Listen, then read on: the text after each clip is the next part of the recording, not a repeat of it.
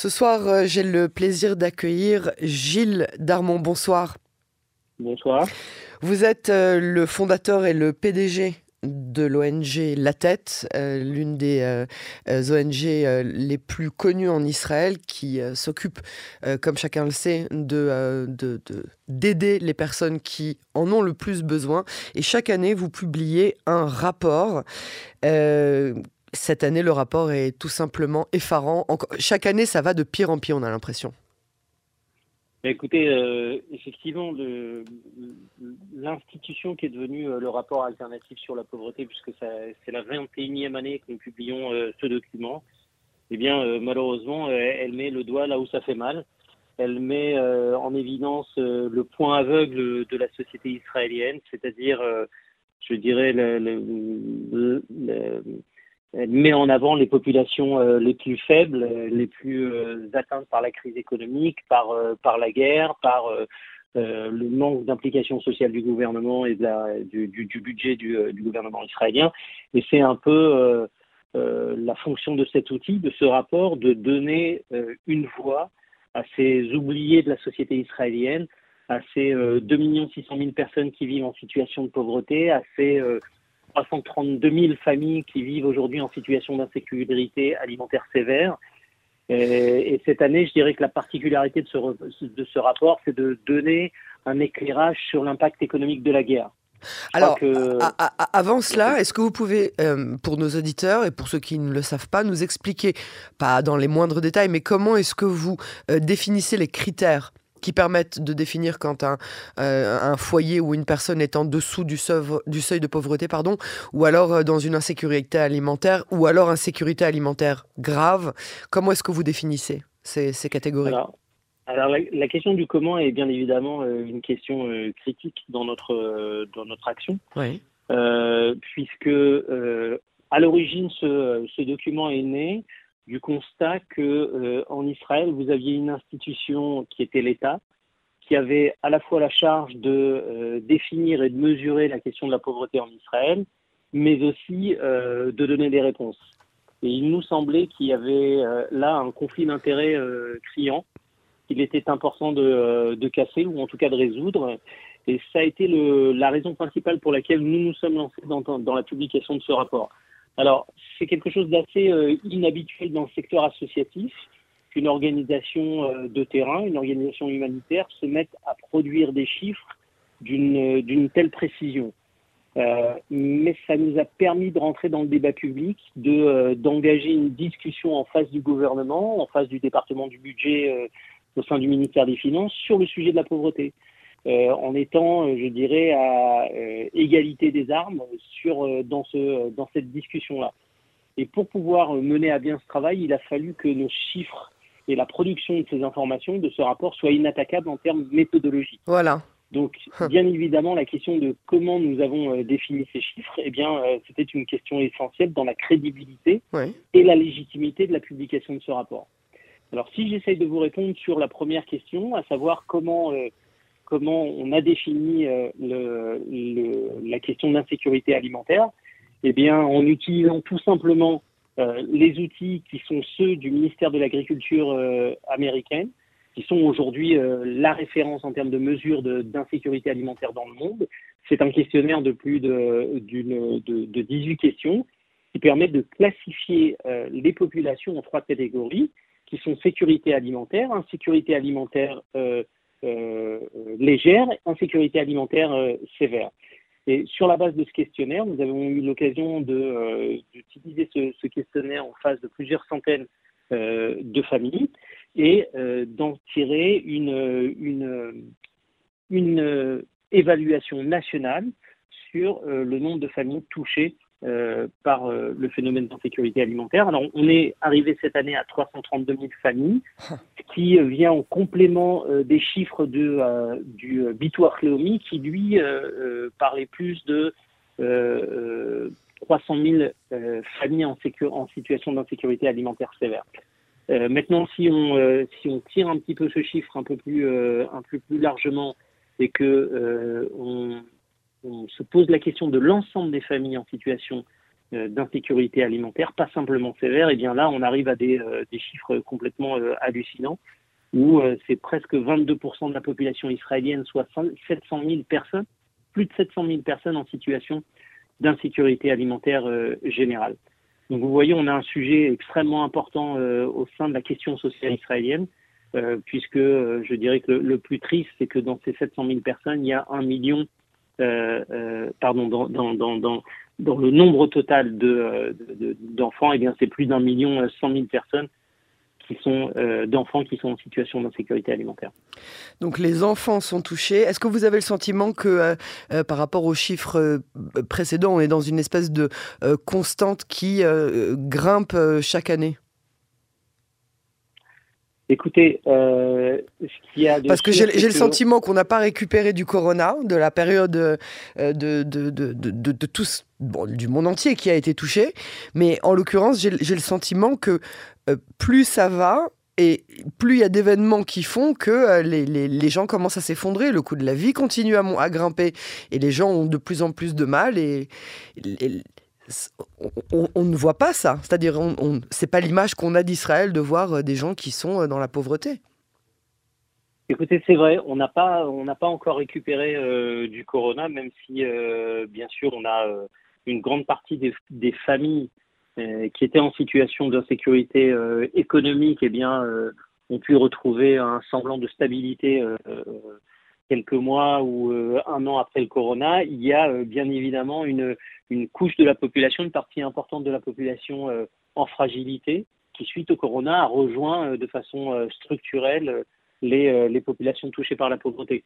Alors depuis depuis 2010 maintenant, on a un phénomène qui est qui est extrêmement important parce que depuis 2010, en fait, on a un espèce de stabilisation vers le haut du chiffre de la pauvreté. Alors, en fonction, euh, en fonction de la source, que ce soit la source du Bitoire Réumi, de, la sécurité sociale israélienne, qui nous parle de 21% euh, de la population, c'est-à-dire, selon leurs chiffres, 1 900 000 personnes selon les années, 1 850 000, euh, 2 millions, etc. Euh, ou si on prend les chiffres de la tête, où nous, on parle plus de 2 500 000, 2 600 000 personnes en situation de, de, de pauvreté, eh bien, je dirais que depuis, depuis un certain nombre d'années, on est sur un plateau. Euh, c'est-à-dire avec des variations extrêmement euh, faibles de ce chiffre de la pauvreté, sachant que euh, ces dernières années, depuis le corona, on est plus dans une tendance à la hausse et dans une tendance d'approfondissement de la pauvreté, c'est-à-dire que les pauvres deviennent plus pauvres. Et c'est ça, en fait, le, principal problème de la, de la société israélienne, puisque ce chiffre-là vient illustrer une inégalité sociale grandissante et un fossé grandissant entre l'Israël de la Startup Nation et l'Israël de la Soup Kitchen Nation. Euh, c'est comme voir un bateau euh, s'éloigner du quai, euh, où il y a une part de la population israélienne qui suit un principe de, de je dirais, de croissance, de prospérité, de, de progrès, alors qu'une bonne partie de la population israélienne reste à quai et n'est pas, n'est pas impliquée dans cette, dans cette amélioration de la vie. Et c'est bien ça le problème. Et, alors, le coût de la vie, parlons-en un petit peu. Combien ça coûte de vivre en Israël? Alors, c'est aussi une des questions importantes qu'on s'est posées euh, pour cette dernière édition, pour cette 21e édition du, rapport alternatif sur la pauvreté, parce que euh, euh, jusqu'ici, la, référence sur combien coûtait une vie dans des conditions décentes minimum en Israël, eh bien, c'était le, seuil de pauvreté, c'était les chiffres que nous, que nous donnait le, le Bitoire et le Bitoire Leumi nous expliquait qu'avec 3851 euh, shekels pour un individu, eh bien, vous pouviez avoir une vie euh, combien, combien? décente. 3851 shekels euh, pour un individu. C'est en fait le seuil de pauvreté. Qui, euh, si vous gagnez euh, plus de 3851 shekels en Israël, d'après le Bitcoin vous n'êtes plus considéré comme pauvre. D'accord. les gens qui, qui ont un budget familial à gérer, un loyer à payer, une facture d'électricité à payer, les courses chaque semaine à faire, comprennent bien que c'est une blague, que 3851 shekels, ça suffit pas pour vivre dignement et décemment en Israël.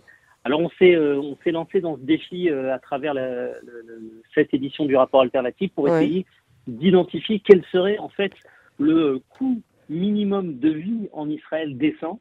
en prenant l'ensemble des facteurs importants, que ce soit la question du logement, la question de la nourriture, la question de l'éducation, la question de la santé, la question de, la sécurité alimentaire.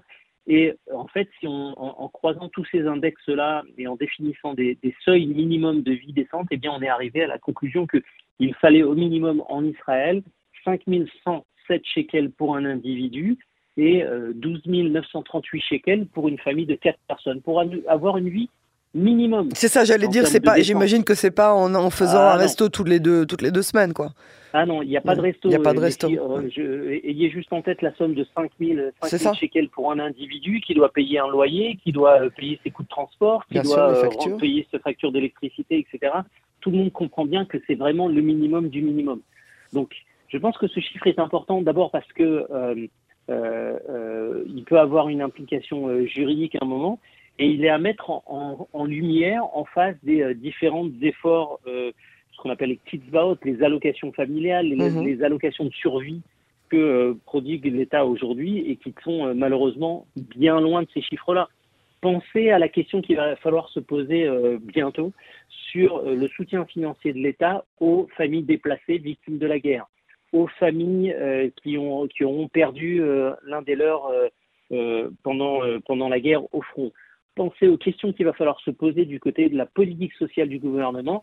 Et à un moment ou à un autre, il va falloir définir ces seuils-là. Eh bien, c'est ce travail qu'on a essayé de faire en définissant ce seuil de vie minimal euh, à travers ce chiffre-là qu'on pose là dans le débat public, qui est celui de, encore une fois, de 5 000 shekels, un peu plus de 5 000 shekels pour un individu, ou un peu moins de 13 000 shekels pour une famille de, de 4 personnes. Donc c'est un travail technique que personne n'avait fait jusqu'à présent et que l'on on a, euh, euh, on a réalisé ces six derniers mois en collaboration notamment avec Social Finance Israel, qui est un institut de recherche sur les sujets sociaux en Israël et qui nous a permis d'établir ce seuil de, de vie à minima. Qu'est-ce qu'il faudrait, euh, selon vous, que le gouvernement fasse Qu'il mette la main à la poche? Parce que ah, depuis, l'histoire de, la période Covid, où on a compris qu'en fait, les, allocations qu'ils avaient faites, notamment aux indépendants, étaient en fait des prêts qu'ils allaient devoir rembourser euh, dardard. Donc, euh, est-ce que si aujourd'hui le gouvernement essaie de mettre la main à la poche, est-ce que vous pensez que ça aura un impact positif pour les personnes qui, évidemment, n'auront pas de quoi rendre à l'État?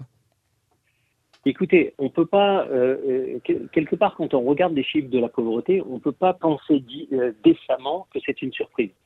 Quand on est depuis 10 ans ou 15 ans l'un des pays de l'OCDE avec le niveau de dépenses sociales par habitant le plus faible et que ce niveau de dépenses évolue relativement lentement, il évolue positivement, mais vraiment à la marge, on ne peut pas s'étonner en bout de chaîne de trouver un, tissu social aussi euh, aussi atteint, aussi durement atteint et avec des taux de pauvreté aussi importants. Ça veut dire que si on veut que si on veut traverser l'épreuve dans laquelle on se trouve là, qui est une épreuve, qui est une double épreuve, hein, c'est pas simplement une épreuve militaire, c'est pas simplement une épreuve de sécurité, c'est aussi une épreuve sociale. Eh bien, si on veut la traverser de la meilleure façon possible en euh, travaillant la résilience de la société israélienne, il faut que les minima sociaux, que les allocations familiales, que les allocations de survie, que les allocations euh, de chômage soient revues fortement à la hausse. Sinon, en fait, nous allons euh, vers un, désert euh, social, nous allons vers un éclatement du tissu social israélien, et pas simplement à cause de la polarisation du débat public, eh bien tout simplement parce qu'en termes de revenus économiques, on aura deux, voire trois, voire, voire quatre types de population israélienne. Et aujourd'hui, quand on euh, comprend l'enjeu de l'unité nationale en face de, euh, dans, des époques de guerre, euh, dans les années difficiles qui s'annoncent en face de nous, eh bien, c'est un luxe qu'on ne peut pas se permettre et que c'est une menace existentielle aujourd'hui pour Israël, cette question d'unité sociale, pas simplement politique, pas simplement militaire, mais sociale. Et que si on ne le réalise pas, eh bien, on met en danger l'ensemble de la société israélienne le, le, idéalement, vous, verrez les choses euh, comment pour améliorer Comment est-ce que vous pensez qu'on puisse améliorer euh, la vie de, l'Israélien moyen et, a fortiori celle, de ceux qui se trouvent aujourd'hui dans le, seuil de pauvreté? Écoutez, euh, il y, a plusieurs mesures à prendre, que ce soit dans le court terme ou dans le moyen terme. Le court terme, c'est simplement donner à manger aux gens qui ont faim, aux gens, qui sont en situation d'insécurité alimentaire. Et là, la tête depuis depuis 20 ans maintenant se fait se fait le, le, le, messager d'un soutien financier fort de l'État sur des sujets comme la banque alimentaire. La banque alimentaire, c'est en fait ce qu'est en train d'opérer la tête depuis 20 ans.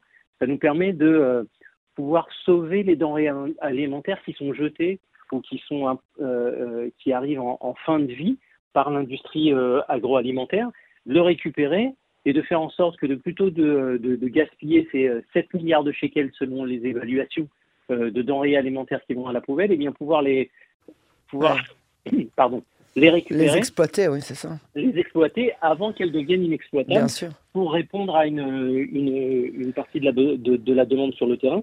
Ce qui fait que quand vous mettez un shekel, vous investissez un shekel dans cette machine-là, et eh ben, bien vous êtes capable de distribuer en bout de chaîne 4 shekels de, de, de valeur de denrées alimentaires, 5 shekels.